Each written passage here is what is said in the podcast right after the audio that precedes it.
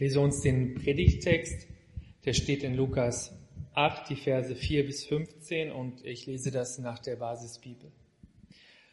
Eine große Volksmenge versammelte sich um Jesus und aus allen Orten strömten die Leute zu ihm. Da erzählte er ihnen ein Gleichnis. Ein Bauer ging aufs Feld, um seine Saat auszusehen. Während er die Körner auswarf, fiel ein Teil davon auf den Weg. Die Körner wurden zertreten und die Vögel pickten sie auf. Ein anderer Teil fiel auf felsigen Boden. Die Körner gingen auf und vertrockneten schnell wieder, weil sie keine Feuchtigkeit hatten. Ein weiterer Teil fiel zwischen die Disteln. Die Disteln gingen mit auf und erstickten die junge Saat. Aber ein anderer Teil fiel auf guten Boden. Die Körner gingen auf und brachten hundertfachen Ertrag. Dann rief Jesus noch, wer Ohren hat zum Hören soll gut, nee, wer Ohren zum Hören hat, soll gut zuhören. Da fragten ihn seine Jünger, was bedeutet dieses Gleichnis? Er antwortete, euch ist es geschenkt, das Geheimnis vom Reich Gottes zu verstehen. Aber die anderen Menschen erfahren davon nur in Gleichnissen. Denn sie sollen sehen, ohne etwas zu erkennen und hören, ohne etwas zu verstehen. Dies ist die Bedeutung des Gleichnisses. Die Saat ist das Wort Gottes. Was auf den Weg fällt, steht für die Menschen, die das Wort hören. Aber dann kommt der Teufel. Er nimmt es wieder weg aus ihren Herzen, damit sie nicht glauben und gerettet werden. Ein anderer Teil fällt auf felsigen Boden. Er steht für die Menschen, die das Wort hören und gleich mit Freude in sich aufnehmen. Aber es schlägt keine Wurzeln. Eine Zeit lang glauben sie, doch sobald sie auf die Probe gestellt werden, wenden sie sich wieder ab. Noch ein anderer Teil fällt zwischen die Disteln. Er steht für die Menschen, die das Wort zunächst hören. Doch dann gehen sie fort. Sie ersticken in Sorgen, in Reichtum und den Freunden, äh, Freuden, die das Leben bietet. Daher bringen sie keinen Ertrag. Aber ein Teil fällt auch auf guten Boden. Er steht für die Menschen, die das Wort mit offenem und bereitwilligem Herzen hören. Sie bewahren es und halten durch. Und so bringen sie viel Ertrag.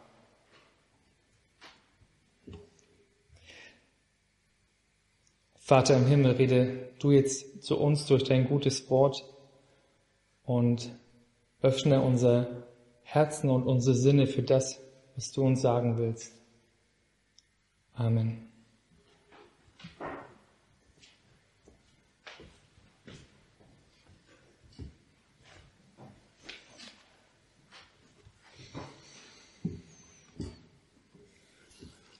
Ich erinnere euch an letzte Woche.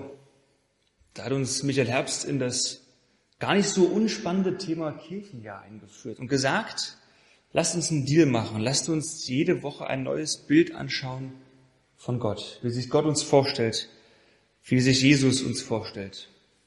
Und heute ist es der Sämann, also nicht der Seemann, das wäre an der Küste naheliegend, nein, der Sämann. Oder wie die Basisbibel eben schreibt, ein Bauer. Ein Bauer, der Samen aussät auf seinem Feld und das Ziel dieses Samen ist es, in guten Boden zu fallen, zu keimen, zu sprossen, Wurzeln auszubilden, aufzuwachsen, Frucht zu bringen. Und Jesus gibt drei Beispiele für Zielverfehlung, also für Samen, der rausgegeben wird, der aufs Feld geworfen wird, aber daneben landet. Auf dem Weg, auf dem Feld zwischen den Disteln. Man könnte also diese Predigt statt Sämann auch eine Predigt über verpasste Chancen nennen. Gottes Wort hat ein Ziel. Es will sich verbinden mit dem Boden unseres Lebens.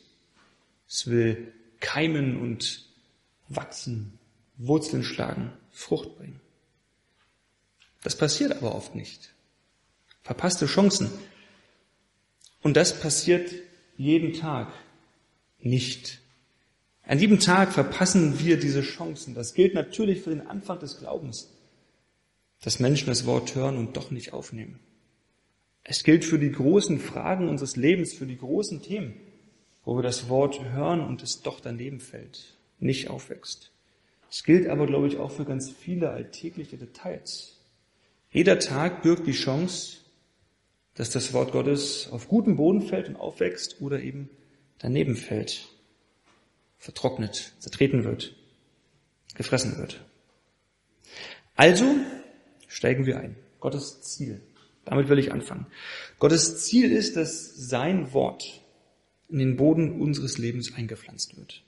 Dass wir sein Wort festhalten, es bewahren, dass seine Absichten über unser Leben, sein Wille, seine Pläne sich verbinden mit unserem Leben.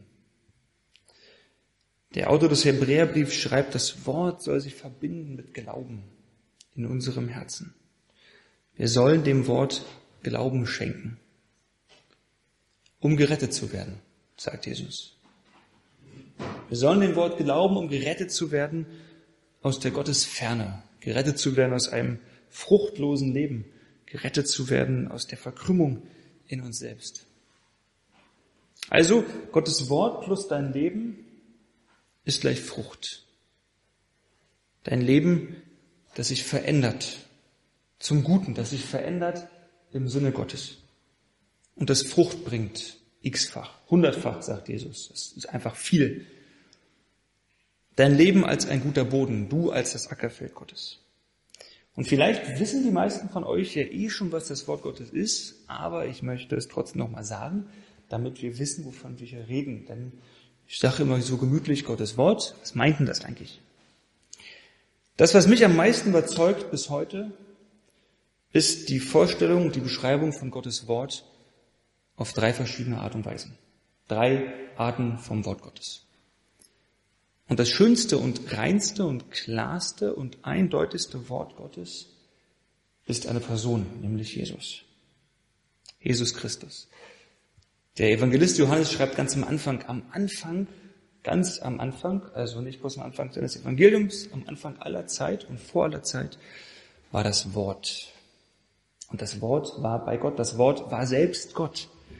Und das Wort, was hier steht im Text, heißt Logos und Logos heißt viel mehr als Wort im Deutschen. Logos heißt der Sinn, der Zusammenhang, die Logik, das, was die Welt im Innersten zusammenhält, das ist Gott selbst. Und ganz am Anfang ist dieses Wort bei Gott, es ist selbst Gott. Und dann schreibt Johannes weiter, dieses Wort wird Fleisch, es wird Mensch, es wohnt unter uns.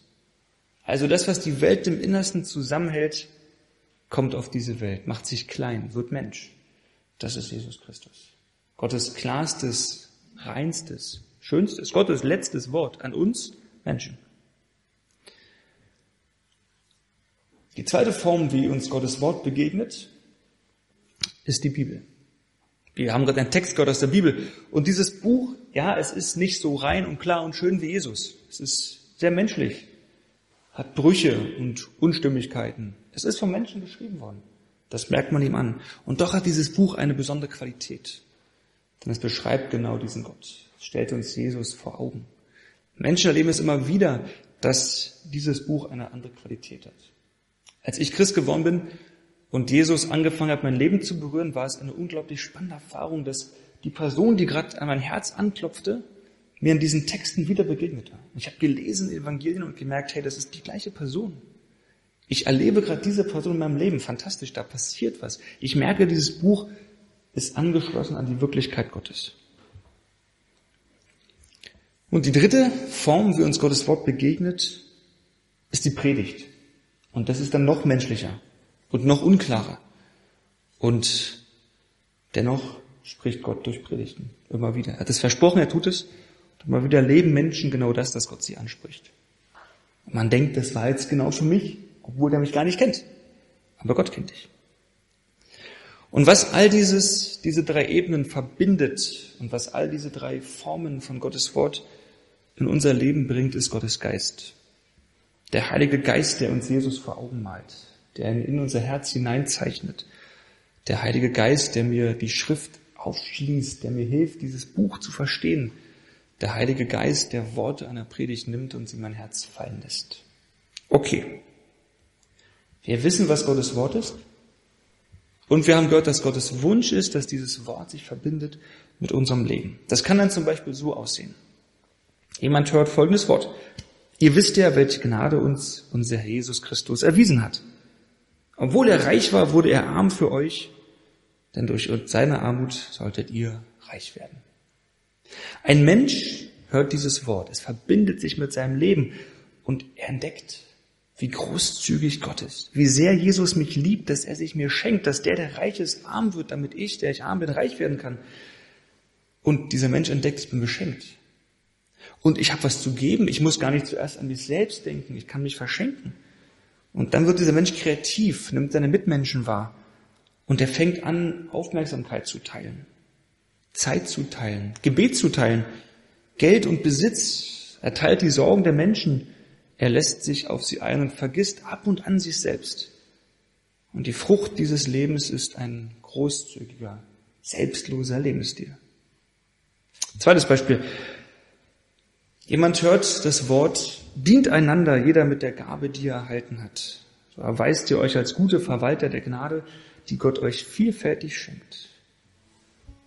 Ein Mensch hört dieses Wort, es verbindet sich mit ihrem Leben und sie entdeckt, ich habe eine Gabe von Gott beschenkt bekommen. Gott hat mich nicht vergessen, er hat mich beschenkt. Und sie macht sich auf die Suche, was ist das für eine Gabe? Sie entdeckt ihre Gaben. Sie trainiert sie, sie bringt sie ein. Sie entdeckt, ich habe etwas zu geben. Ich kann mich einbringen. Ich soll mich einbringen. Ich darf mich einbringen. Und sie wagt etwas.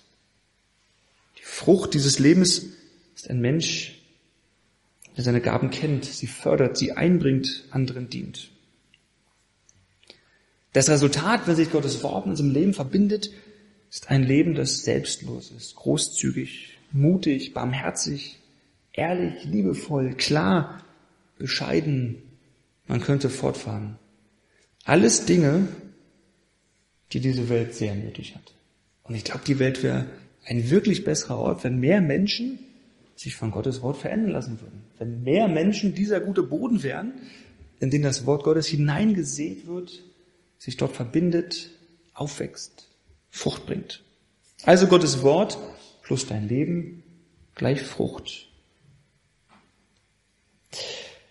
Nun habe ich aber gesagt, dass ja dieser Text auch heißen könnte von verpassten Chancen. Und so nennt Jesus drei Arten, wie das Wort Gottes sein Ziel verfehlt in unserem Leben. Das erste ist der Samen auf dem Weg. Der hat die kürzeste Lebensdauer, denn der wird gleich zertreten und gefressen. Also Gott sagt dir, meine Liebe ist bedingungslos. Sie ist unabhängig von dir, sie ist unabhängig von deiner Leistung, unabhängig von deinen Fehlern. Und dann kommt da dieser Zweifel auf und flüstert, sollte Gott wirklich gesagt haben, dass seine Liebe bedingungslos ist? Sollte er das wirklich so gesagt haben? Sollte er es wirklich so gemeint haben und vor allem für dich? Das Wort wird deinem Herzen geraubt. Es verliert an Gewissheit, an Klarheit. Es tröstet dich nicht. Es kann sein Potenzial nicht entfalten, weil es dir genommen wird und du es nicht glaubst. Du könntest frei sein und fröhlich, dankbar und großzügig, aber das Wort entfaltet seine Kraft nicht, weil es dir geraubt wurde, weil du eben nicht auf dieses Wort vertraust, weil es nicht in deinem Herzen aufgegangen ist. Das ist die erste verpasste Chance, die erste Art, wie Gottes Wort ausgesät wird, aber nicht sein Ziel erreicht. Das zweite ist der Samen, der auf den Felsen fällt. Der hat schon etwas längere Lebensdauer. Er bleibt liegen eine Weile, er keimt vielleicht sogar, sprost ein bisschen, nutzt die wenige Erde, die irgendwie da ist, aber es wachsen keine Wurzeln und sobald Wind und Sonne kommt, vertrocknet und verweht dieses kleine kümmerliche Etwas, was da angefangen hat zu wachsen. Gott sagte zum Beispiel, du brauchst keine Furcht haben vor Menschen, du musst nicht Angst vor ihnen haben. Und das hält dann bis zur nächsten schwierigen Person. Gott sagt dir, hey, die Meinung anderer, auch der ganz wichtigen Menschen in deinem Leben, ist nicht die wichtigste Meinung über dich. Und das reicht dann bis zum nächsten Konflikt mit deinem Chef. Gott sagt, vertrau mir doch einen ernsthaften, vielleicht auch etwas schmerzhaften Teil deines Einkommens an. Das reicht dann bis zum nächsten 20. des Monats. Oder bis zum nächsten großen Wunschprojekt, was hat Geld kostet. Oder Gott sagte, deine Erfolge oder auch dein Scheitern definieren nicht deinen Wert. Das hält dann bis zum nächsten Scheitern, diese Zusage. Gottes Wort schlägt keine Wurzeln in deinem Herzen. Es bleibt an der Oberfläche. Es verbindet sich nicht mit deinem Leben, mit deinem Herzen. Diese Einladung Gottes dringt nicht tief in dich hinein. Sie führt nicht zu Konsequenzen. Du selbst bleibst in der Tiefe unberührt. Und solange es irgendwie einfach läuft und gut läuft, funktioniert es, aber wenn es schwierig wird, ist es weg. Die dritte Form, wie das Wort sein Ziel verfehlt, ist der Samen, der zwischen die Disteln gesät wird. Das ist die längste Lebensdauer. Die kommen schon ziemlich weit, die Samen. Sie werden gesät, sie keimen und wurzeln sogar und wachsen auf. Aber dann werden sie zwischen den Dornen und Disteln erstickt, weil die einfach stärker sind. Gott sagt dir, ich möchte Zeit mit dir verbringen. Du bist begeistert, du liest Bücher und machst Pläne, kaufst dir eine neue Bibel und ein Notizbuch, stehst eine Woche lang jeden Morgen früher auf. Und nach der Woche kommt dann der Alltagsstress, du verpasst es ein, zwei, drei Tage und dann nach drei Wochen ist davon irgendwie nicht mehr viel übrig. Sorgen, Reichtum, Genüsse des Lebens, sagt Jesus, diese Dinge ersticken das Wort Gottes in deinem Leben. Sorgen, die dich von guten Entscheidungen abhalten. Sorgen, die dich zu Kompromissen verleiten. Sorgen, die so stark sind, dass sie deine volle Aufmerksamkeit fordern. Sorgen, die deine Wahrnehmung verzerren. Sorgen, die dich lähmen. Sie ersticken Gottes Wort in deinem Leben. Sie sind lauter. Sie lähmen dich. Und sie ersticken, was aufwachsen möchte. Reichtum. Reichtum, der eine Last ist. Und ich rede jetzt nicht von den wirklich reichen Menschen, weil wir sind alle historisch und international ziemlich reich. An ganz vielem, an Rechten, an Bildung, an Finanzen, an Wohnraum, nenne was du willst, wir sind alle ziemlich reich. Und Reichtum ist immer eine Last. Wenn ich viel habe, habe ich viel zu verlieren. Wenn ich viel habe, mache ich mir um vieles Sorgen. Reichtum, der mir ein falsches Sicherheitsgefühl vermittelt, der mir suggeriert, dass ich irgendwie damit auch sicher bin, was ich nicht bin. Reichtum, der meine Abhängigkeit von Gott schwächt, weil ich eben auf diese Dinge setze. Und Reichtum, der meine Aufmerksamkeit fordert. Jesus sagt, wo dein Schatz ist, da ist dein Herz. Ich glaube, dass es eine ganz große Kunst ist, reich zu sein, und wir sind reich, ich erinnere uns, und darin frei zu sein. Es ist ein Gebot Gottes an sein Volk, dass sie die Erstlingsfrucht Gott geschenkt haben. Die ersten Tiere, die geboren wurden, die erste Ernte, das ist, das ist Freiheit. Denn wenn die erste Ernte gut ist und ich die komplett weggebe, ich weiß nicht, wie das ist, was danach kommt. Das kann schlecht werden. Und das ist ein Vertrauensschritt, das ist Freiheit, zu sagen, ich gebe Gott das allererste. Und nicht das, was am Ende übrig ist und was ich eigentlich eh nicht brauche. Nee, nee, das erste, Freiheit. Sorgen, Reichtum und Genüsse. Das passt ja irgendwie doch ziemlich gut in unserer Zeit. Genüsse, die mein Gebet, mein Fokus, meine Stille ersticken, die konkurrieren. Dinge, die mich andauernd beschäftigen, Entertainment, die mich permanent zerstreuen, ich an der Oberfläche bleibe. Ich glaube, das ist wirklich total banal. Ja, Fernsehen, Serien gucken, Gamen, Entertainment, ich glaube, es ist genauso banal. Genüsse des Lebens. Und ich, euch geht's vielleicht anders. Freut euch, wenn es so ist. Aber wenn ich spontan freien Abend habe, denke ich eher daran, eine Serie zu gucken oder einen Film zu gucken, als zu beten. Warum eigentlich? Warum ist das nicht mein erster Impuls, die Nähe Gottes zu suchen? Warum ist das nicht das Beste, was ich mir von freien vorstellen kann? Wenn es dir anders geht, hey, freu dich. Vielleicht geht's dir aber auch genauso. Dann willkommen im Club. Das Resultat also von diesen drei Arten, wie Gottes Wort sein Ziel verfehlt, ist, dass unser Leben eher von einem guten Vorsätzen als von einem wirklichen Lebensstil, der konsequent ist, geprägt ist. Eher so im Konjunktiv als im Indikativ. Man müsste, man könnte, ich sollte, anstatt ich mache. Und es kommt nicht zur Reife, was Gott vorhat. Es wächst nicht auf, es reift nicht. Und ich will dich fragen, kommt Gottes Wort bei dir ans Ziel? Kommt es in deinem Leben ans Ziel? Ja, nein, manchmal, zu selten? Wie viele Chancen lässt du eigentlich jeden Tag liegen? Und wie geht's dir damit?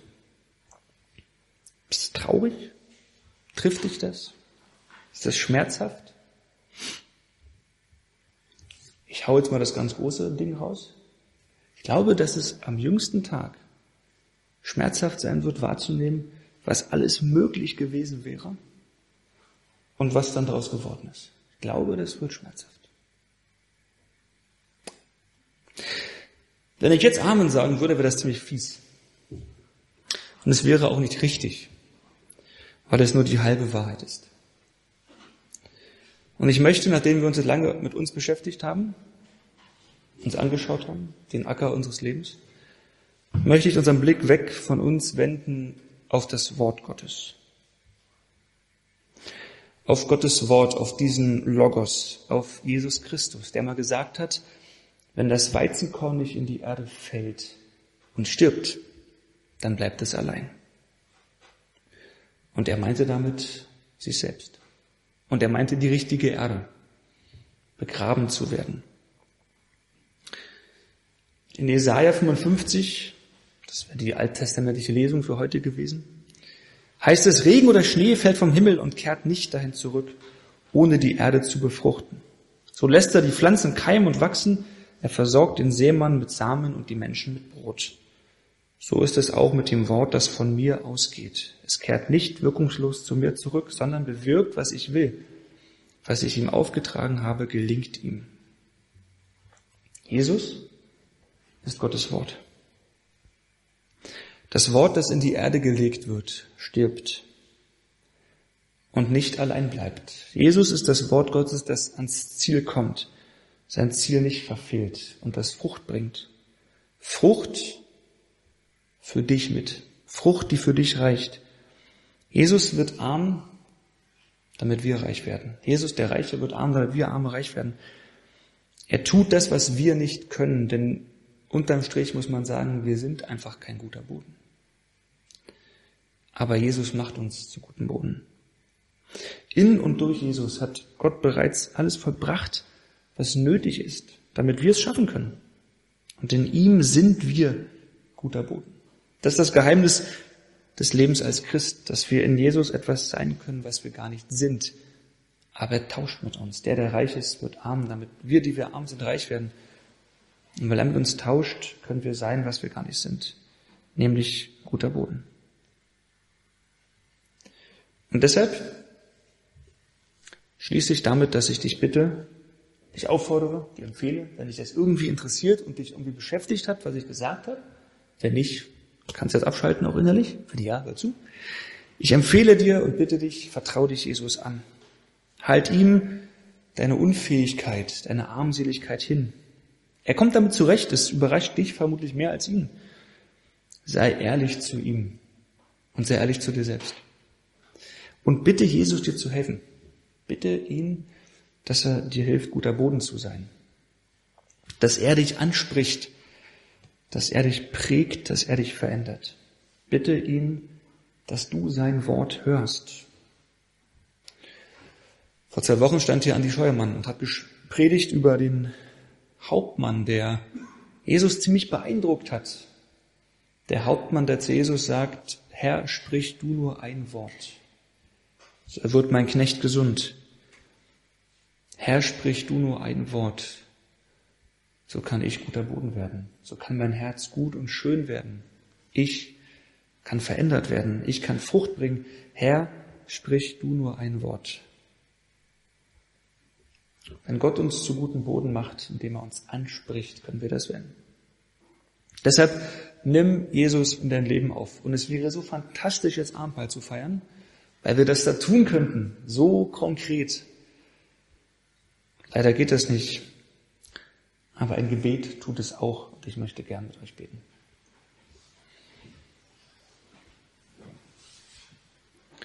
Jesus, ich danke dir, dass du so viel vorhast mit uns. Dass dein Wort, du selbst, so voller Leben, voller Dynamik und Kraft steckt. Und dass du dich hineinlegen möchtest in unser Leben. Dass du Menschen suchst, die sich das gefallen lassen, Menschen, die dich einladen und in deren Leben du Frucht bringen kannst. Ganz viel Gutes und Schönes, ganz viele Dinge, die so wichtig sind und die wir nicht haben. Und Herr, wir stehen hier vor dir. Mit unseren leeren Händen, unserer Armseligkeit, unseren fragwürdigen Motiven und all dem, was uns halt beschäftigt und was wir mitbringen. Und Herr, wir stehen vor dir und bitten dich, komm. Leg du dich in uns hinein. Sprich du uns an. Sprich dein Wort in unser Leben, in unser Herz und lass uns ein guter Boden sein, in dem du wachsen kannst, in dem du Frucht bringen kannst und wir andere Menschen werden. Bitte hilf uns dabei. Bitte segne uns dabei. Amen.